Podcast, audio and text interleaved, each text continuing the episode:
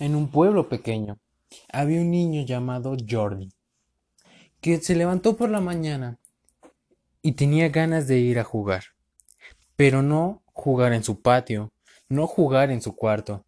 Tenía muchas ganas de ir a jugar al bosque, porque en la escuela había escuchado a unos niños que lo habían hecho ya antes. Entonces él quiso experimentar por su propia cuenta. Así que sin permiso de sus padres, fue al bosque a jugar. Se iba adentrando en el bosque. Iban pasando las horas. Cada vez iba teniendo hambre. Y ya, cuando se aburrió de estar en el bosque y quería regresar a su casa, ya no se acordaba para dónde quedaba.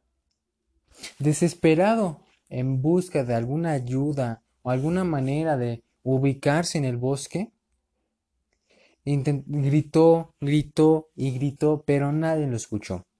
Fue ahí donde caminando un poco más, encontró una cabaña muy solitaria, aparentemente abandonada, y le pareció buena idea entrar, en busca de comida, o por si suerte a ver si encuentra a alguien que lo pueda ayudar. Así que fue hasta la cabaña y tocó la puerta. Y tan por sorpresa de él, apareció y abrió la puerta una señora mayor con una verruga arriba del labio y una nariz muy grande. Y le preguntó ¿Tú qué quieres aquí, muchachito? Y Jordi le contestó Es que, es que estoy perdido. No sé dónde queda mi casa. Y tengo mucha hambre. Entonces la bruja lo le invitó a pasar a comer y, y le ofreció llevarlo ella misma a su casa.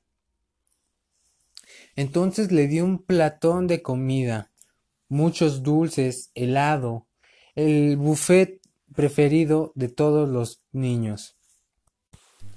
Cuando el niño más estaba comiendo con muchas ganas, la señora le hizo saber sus planes malévolos para él. Le dijo Ja, ja, ja, niño tonto. Esa comida estaba encantada.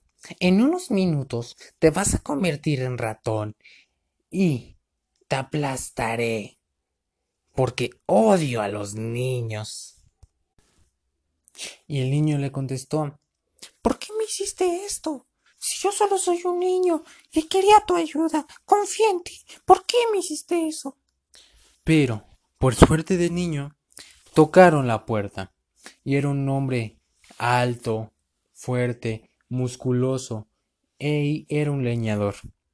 Tocó la puerta y en busca decía a la señora o a la persona que viviera en esa casa se le ofrecía leña. Fue en ese momento cuando la bruja decidió taparle la boca al niño, intentar callarlo.